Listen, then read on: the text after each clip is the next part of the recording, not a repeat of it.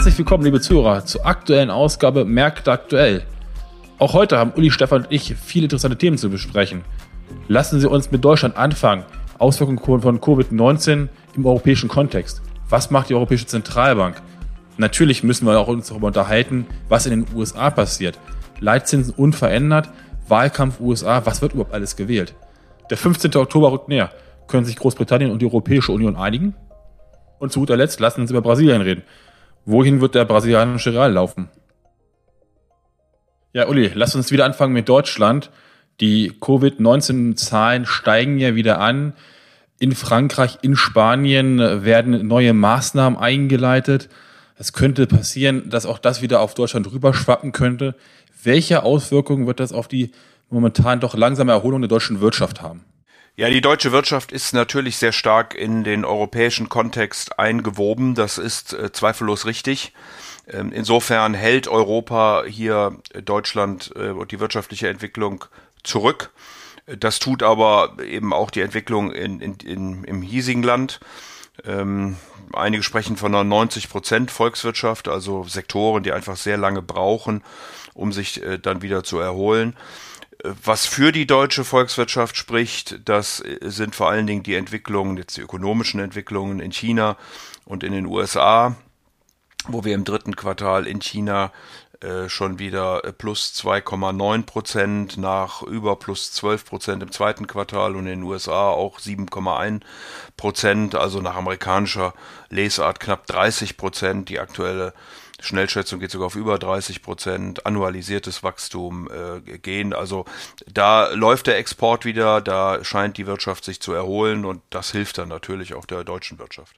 Okay, was heißt dann das für das, das BIP-Wachstum? Ich glaube, die Wahrscheinlichkeit, dass wir dieses Jahr mit einem relativen Nullwachstum im Verhältnis im Vorjahr mit BIP-Wachstum äh, rauslaufen werden, ist doch relativ gegeben. Aber werden wir das Wachstum aus 2019 schaffen oder nicht? Nein, das werden wir nicht äh, schaffen. Wir werden äh, laut den Prognosen und die nähern sich mittlerweile auch äh, ziemlich an, egal ob man auf die OECD guckt oder ähm, den Internationalen Währungsfonds oder eben auch unser Haus, die Deutsche Bank, doch relativ deutlich an. Ähm, es werden so in Deutschland minus 5,5 Prozent äh, in etwa erwartet für dieses Jahr. Im nächsten Jahr dann allerdings wieder ein entsprechender ähm, Anstieg der ähm, auch in einer äh, Größenordnung äh, von äh, etwa so viereinhalb, fünf Prozent sein könnte. Ähm, wir haben sicherlich eine Erholung jetzt ab dem dritten Quartal. Das zweite war das große Krisenquartal mit den Lockdowns, vor allen Dingen der April und seitdem erholen wir uns. Also wir erwarten im dritten Quartal dann schon wieder eine Erholung um sechs Prozent gegenüber äh, dem zweiten Quartal und im vierten Quartal dann nochmal zweieinhalb Prozent. Aber das wird eben nicht ausreichen, um die minus zwei im ersten und die minus 9,7 im zweiten Quartal auszugleichen. Lass uns beim Thema äh, Corona-Krise bleiben. Lass uns aber mal Richtung EZB gucken. Die EZB hatte ja im März diesen Jahres ähm, das sogenannte PEPP-Anleihekaufprogramm gestartet äh, als Maßnahme, um die Wirtschaft, die äh, Länder in der Corona-Krise zu unterstützen. Laut Medienberichten wird das momentan überprüft. Eine mögliche Sache wäre, dass Teile dieses äh, Anleihekaufprogramms überführt werden in das ähm, europäische laufende Bondankaufprogramm. Wie groß du die Wahrscheinlichkeit an und wird das Unruhe unter den europäischen Partnern bringen? Ja, also diese Diskussion scheint tatsächlich stattzufinden, ist ja auch nicht ungewöhnlich. Natürlich gibt's auch im Rat der Europäischen Zentralbank unterschiedliche Meinungen und Stimmen äh, zur Geldpolitik. Ähm, und insofern verwundert es nicht, dass das äh, PEPP-Programm, also das Pandemieprogramm sozusagen, was sehr flexibel gestaltet ist, wo die Regelungen weniger stark sind an ähm, die Aufteilung der Käufe, äh, oder auch das Rating und ähnliche Dinge, dass man dieses eben in dieses äh, langfristige, regelgebundene APP, wie es so schön heißt, Asset äh, Purchase Programm überführen könnte, was dann stärker regelgebunden ist. Im Moment sind von den 1,35 Billionen, die im PEPP ausgegeben werden dürfen 527 Milliarden geflossen. Also da ist noch eine Menge Volumen. Ähm, ich glaube nur, wenn die EZB hier etwas ändert, dann wird sie das unbedingt mit Blick machen auf die äh, Finanzierungskonditionen äh, mit Blick auf die Spreads und wird mit Sicherheit vermeiden wollen, dass hier die Dinge aus dem Ruder laufen.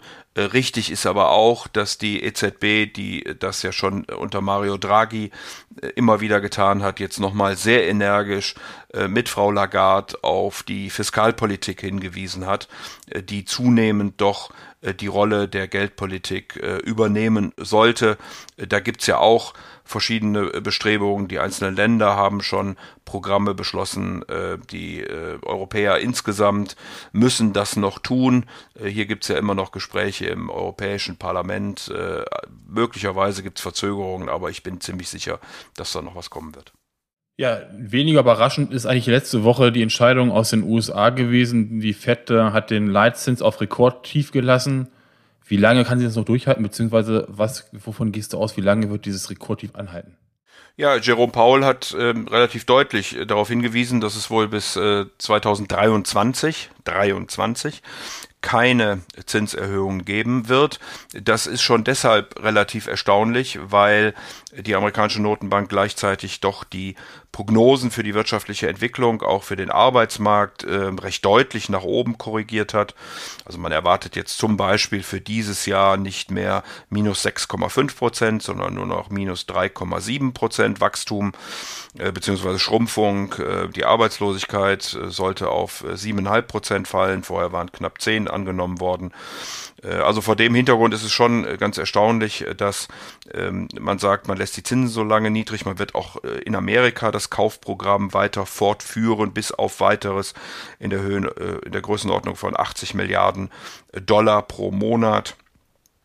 Das alles ist wohl zu erklären vor dem Hintergrund der Inflationserwartungen, die eben auch in Amerika nicht sehr hoch sind, gerade mal bei gut ein Prozent für dieses Jahr liegen. Äh, und wie gesagt, auch hier die Forderung nach Fiskalpolitik, was aber wahrscheinlich vor dem Hintergrund des Todes ähm, von ähm, der obersten Richterin äh, Ruth Bader Ginsburg äh, nicht einfacher wird, weil das natürlich ein weiterer politischer Streitpunkt zwischen Demokraten und Republikanern ist. Das wollte ich gerade sagen. Hat das eventuell auch einen gewissen Einfluss, ihr Tod, auf den, auf den Wahlkampf? Weil am 3. November haben wir nicht nur die Präsidentschaftswahlen, sondern auch das Haus und der Senat wird neu gewählt? Ja, ähm, man, hört ja oder man, man liest ja jetzt schon äh, in der Presse und mit den Verlautbarungen der einzelnen Politiker, wie doch emotional auch diese Diskussion jetzt äh, wieder geführt wird. Und äh, wie gesagt, vor dem Hintergrund wird nicht nur ein Fiskalprogramm dann unwahrscheinlicher, sondern äh, man sieht eben, wie das Ganze dann auch in den amerikanischen Wahlkampf äh, hineinspielt. Ähm, es gibt einige wenige Republikaner, die zumindest mal dem Verlauten nach heute gesagt haben, dass sie im Senat nicht für eine Neubesetzung des obersten Gerichts stimmen würden. Ähm, aber wir werden sehen. Und wie du richtig sagst, sind es ja nicht nur die, äh, oder ist es nicht nur das Präsidentenamt, äh, was dann äh, zur Wiederwahl äh, oder beziehungsweise zur Wahl steht am 3. November, sondern es ist eben auch der Senat und es ist auch das äh, Repräsentantenhaus. Ähm, ich glaube, relativ entscheidend wird jetzt die Fernsehdebatte sein, die wir am 29.09., also in gut einer Woche erleben werden zwischen Donald Trump und äh, Joe Biden, äh, auch dann für die beiden Kammern. Ähm, Im Senat ähm, sind es insgesamt elf Senatorensitze, die umkämpft sind. Also es sind mehr stehen zur Wiederwahl. Ähm, aber einige sind doch relativ sicher von Demokraten beziehungsweise von Republikanern besetzt, ähm, so dass man davon ausgehen kann, dass so etwa elf Sitze umkämpft sein werden. Ausgang heute zu prognostizieren, ganz schwer möglich. Äh, ganz zuletzt äh, waren die Stimmen, äh, die ja nach den beiden Parteitagen im August etwas in die Richtung Republikaner Donald Trump tendiert hatten, wieder zurückgeschwungen auf die Seite der Demokraten. Aber ich glaube, diese Fernsehdebatten werden da nochmal ähm, neue Bewegung hineinbringen. Ähm, Im Repräsentantenhaus sind es insbesondere 52 Sitze, die hier äh, umkämpft sind. Vielleicht sollte ich noch dazu sagen, im Senat ist die Mehrheit im Moment relativ knapp, 47 zu 53. Äh, ähm, bei elf Sitzen könnten sich also die Mehrheiten verschieben. Im Repräsentantenhaus äh, liegt die Mehrheit der Demokraten heute bei 233 ähm, Sitzen. Die Republikaner haben 197. Also da ist es etwas komfortabler, aber bei 72 umkämpften Sitzen ist eben auch hier äh, die Frage, wer denn am Ende die Mehrheit äh, gewinnt.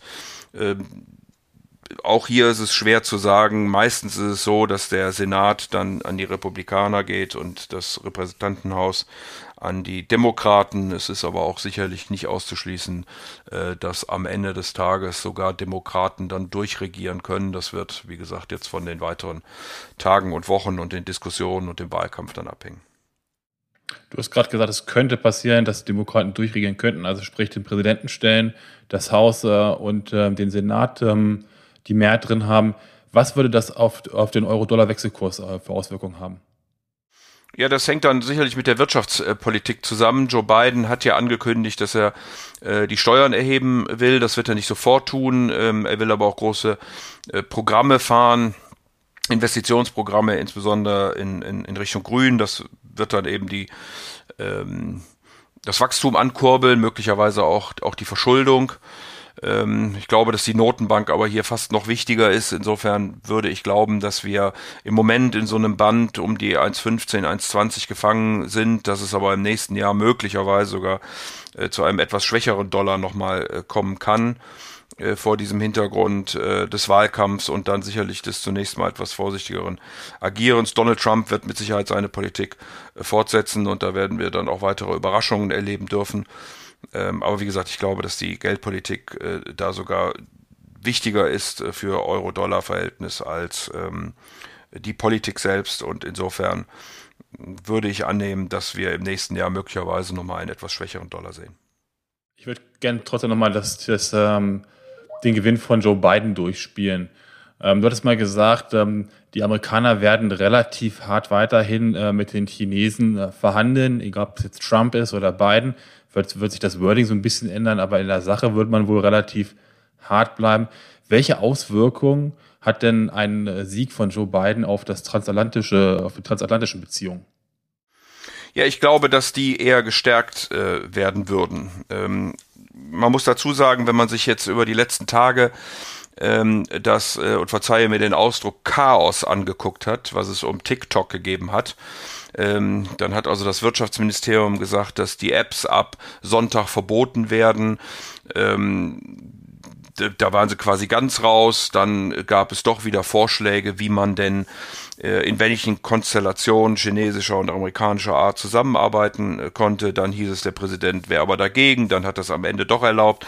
Also äh, schwierig zu prognostizieren, diese Wirrungen. Ich würde mal annehmen, dass das unter Joe Biden sicherlich äh, vielleicht etwas strukturierter laufen könnte, aber ähm, der, der, der Ton etwas gefälliger wird, aber die Sache nicht. Äh, in Europa sieht es, glaube ich, schon ein bisschen anders aus. Ähm, hier gibt's ja auch Mehrheiten in den Vereinigten Staaten, äh, sowohl bei den Politikern wie aber auch Umfragen ähm, bei den Amerikanern, dass man dafür ist, China hart anzupacken, dass man aber eher nicht dafür ist, äh, diese Härte auch gegenüber ähm, Verbündeten zu zeigen. Und dazu gehört ja Europa. Äh, insofern könnte ich mir sehr gut vorstellen, dass man mit Joe Biden einen etwas konzilianteren Ton findet auf beiden Seiten und die Zusammenarbeit wieder stärkt. Vielleicht auch gerade mit dem Ziel, äh, hier ein, ein Gegengewicht äh, gegen die Bestrebungen Chinas zu setzen. Ja, der Ton zwischen den, der Europäischen Union und Großbritannien wird ja auch schärfer. Wir hatten letztes Mal über das Datum 15. Oktober gesprochen. Ähm, jetzt hat die EU gesagt, oder ähm, dem Boris Johnson gesagt, dass äh, sie davon ausgeht, dass er seine Pläne zum Binnenmarktgesetz, dass er die nochmal ändern wird. Ansonsten ähm, hat sie mit Konsequenzen gedroht. Welche Möglichkeiten hat, hat denn die Europäische Union? Weil ich meine, Boris Johnson sagt ja auch, gut, im Notfall gibt es halt einen harten Brexit. Ja, aber der harte Brexit wird natürlich Boris Johnson im Zweifelsfalle härter treffen als die Europäische Union. Äh, man muss dabei wissen, dass äh, Großbritannien äh, von den Gesamtexporten 46 Prozent ähm, der Güter und Dienstleistungen Richtung Europäische Union verbringt und bei den Importen liegt Europa mit 53 Prozent vorne. Also die ähm, ja, Zusammenarbeit ist da schon sehr, sehr intensiv. Äh, die Abhängigkeiten auch beim Import und Export. Äh, insofern wäre ich da vorsichtig an äh, Boris Johnson Stelle. Die Europäer treten am 24. zu einem Council zusammen, also schon in äh, drei Tagen. Dort werden sie sicherlich dann die Strategie ähm, für die nächsten Tage, muss man ja schon sagen, verkünden. Denn es hat bisher sieben Verhandlungsrunden gegeben, die zu keinem Ergebnis geführt haben. Bis zum 15.10. soll dann die achte und nach Boris Johnson auch letzte Verhandlungsrunde stattgefunden haben. Also mal gucken, ob man sich noch irgendwie einigt. Sollte das nicht der Fall sein, ähm, könnte es eben sein, dass Boris Johnson sich ganz von den Verhandlungen zurückzieht oder aber ähm, es irgendwie ein kleinen Kompromiss gibt. Im Zweifelsfalle, wenn es äh, den sogenannten harten Brexit geben würde, würde man auf die WTO-Regeln zurückfallen. Die Außenzölle der Europäischen Union nach WTO-Regeln liegen im Durchschnitt so irgendwo bei drei bis vier Prozent. Das ist sicherlich immer sehr unabhängig äh, abhängig dann und unterschiedlich von den Warengruppen, aber im Durchschnitt ist äh, das, glaube ich, nicht das Problem. Äh, das Problem sind dann vor allen Dingen die nicht tarifären Handelshemmnisse, die eben auf die Unternehmen äh, zukommen. Und wie gesagt, über die Vernetzung haben wir ja vorhin schon gesprochen. Das wäre sicherlich unangenehm, sollte vermieden werden. Ob das noch gelingen kann, weiß ich nicht, werden die nächsten Tage zeigen. Ähm, ich persönlich bin da weniger optimistisch, will aber auch sagen, dass es einige Analysten gibt, die äh, sich, sich immer noch optimistisch zeigen, dass quasi in letzter Minute eine Einigung gefunden werden kann. Ja, zu guter Letzt würde ich gerne mit dir nochmal über Südamerika, über Brasilien sprechen. Da haben wir ja auch viele Unternehmer, die in Brasilien tätig sind. Ähm, Brasilien sind zwar erst in zwei Jahren die nächsten Präsidentschaftswahlen, aber die können auch schon ihre Schatten vorauswerfen. Ähm, Brasilien momentan ja hat das Problem steigender Ausgaben und am Rückgang der Steuereinnahmen. Jetzt ist natürlich die Frage, was wird die Regierung machen? Wird sie die Schuldner, äh, Entschuldigung, die Gläubiger befriedigen wollen oder wird sie versuchen, die Bevölkerung zufriedenzustellen? Ja, das ist äh, wirklich eine der ganz zentralen äh, Fragen. Brasilien ist ja auch hart getroffen äh, von Corona. Ähm, Hängt sicherlich auch damit zusammen, dass es äh, keinen zentralen Lockdown gegeben hat, sondern äh, dass es äh, den nur durch regionale Gouverneure in einzelnen Regionen gegeben hat. Die Wirtschaft wird äh, stark schrumpfen. Das führt dann eben auch dazu, ich war Corona und Hilfen auf der einen Seite. Man hat ein Fiskalprogramm geschnürt, was den Haushalt wohl mit knapp 17 Prozent, 16,6 Prozent ins Minus schicken wird in diesem Jahr. Ähm, ähm, auf der anderen Seite eben äh, die niedrigeren Einnahmen äh, führt dann dazu, dass diese, wir dieses Haushaltsdefizit haben. Ähm, und die Schulden insgesamt, also Schulden aufs Bruttoinlandsprodukt gerechnet oder im Verhältnis zum Bruttoinlandsprodukt auf äh, wohl 100 Prozent steigen werden. Ähm, das Ganze gelang nur, indem die Schuldenbremse ausgesetzt worden ist, die es in Brasilien gibt oder die Brasilien sich gegeben hat. Diese Schuldenbremse besagt, dass man das Budget nur in der Größenordnung der Inflation äh, an, äh, äh, anheben darf, beziehungsweise das Minus äh, bringen darf, also real gesehen sozusagen immer äh, bleibt, gleich bleibt. Ähm, sollte das geschehen, dann hat man mehr politischen Spielraum, denn das Problem ist, dass in Brasilien 92 Prozent des Haushalts ähm, schon fix ist. Also ähm, da gibt es sozusagen schon feste Ausgabenprogramme für. Äh, und nur der kleine Teil von 8 Prozent wäre dann überhaupt diskretionär und könnte noch die Wirtschaft anschieben. Äh, es ist auch eine Steuerreform angedacht. Ob die dann kommen wird, ist fraglich. Ähm, der Wirtschaftsminister Paolo Guedes, der ja in Chicago bekannterweise studiert hat ähm, und äh, sicherlich einen äh, relativ ordentlichen, zumindest mal ökonomischen Ruf genießt, äh, könnte zurücktreten, wenn man weiter Schulden macht. Das wäre dann sicherlich verheerend und äh, diese Tatsachen oder diese Diskussionen spiegeln sich dann eben auch im brasilianischen Real wieder, der in diesem Jahr gegenüber dem Euro schon um äh, fast 30 Prozent verloren hat, äh, kommt von 4,50 so in etwa äh, in der Vor-Corona-Zeit äh, jetzt auf äh, 6,36 gefallen ist. Ähm, je nachdem, wie das weitergeht, vor allen Dingen wie die Exporte auch auf der Rohstoffseite weiterlaufen. Hier exportiert äh, Brasilien ja insbesondere Eisen, Erz, Öl. Ein Viertel der Exporte gehen nach China. Äh, China läuft eben wieder sehr, sehr gut. Äh, sollte das weiter anspringen und bleiben, äh, dann könnte sich der Real ein Stück weit wieder er, erholen.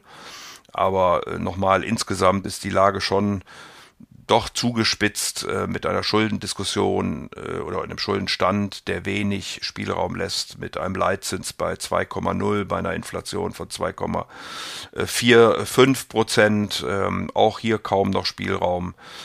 Ähm, insofern bleibt es spannend zu beobachten, ob Brasilien, der brasilianischen Politik andere Möglichkeiten einfallen, als darauf zu hoffen, dass der Export äh, vor allem von Rohstoffen wieder anspringt.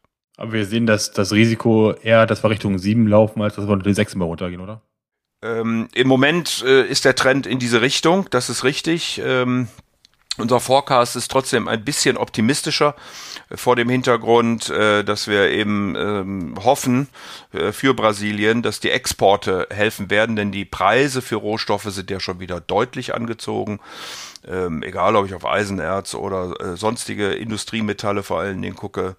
Ähm, und das sollte im Grunde genommen helfen. Und vor diesem Hintergrund und eben der doch recht ordentlichen Entwicklung in, in China, der auch zunehmend besser werdenden Lage in den Vereinigten Staaten, ähm, sollte der brasilianische Real die Chance haben, ein bisschen auch wieder in eine Gegenbewegung zu kommen. Ich meine, wie wir vorhin gesagt haben, wir reden über minus 30 Prozent in nur acht Monaten.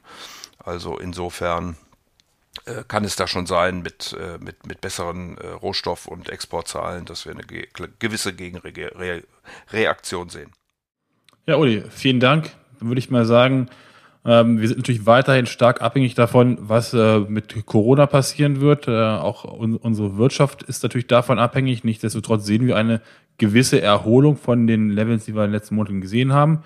Und natürlich ganz groß das Thema, wie geht es in den USA weiter. Ich denke mal, gerade der US-Wahlkampf und dort die Prognosen werden hier und da doch noch mal ein bisschen Bewegung in die Märkte reinbringen.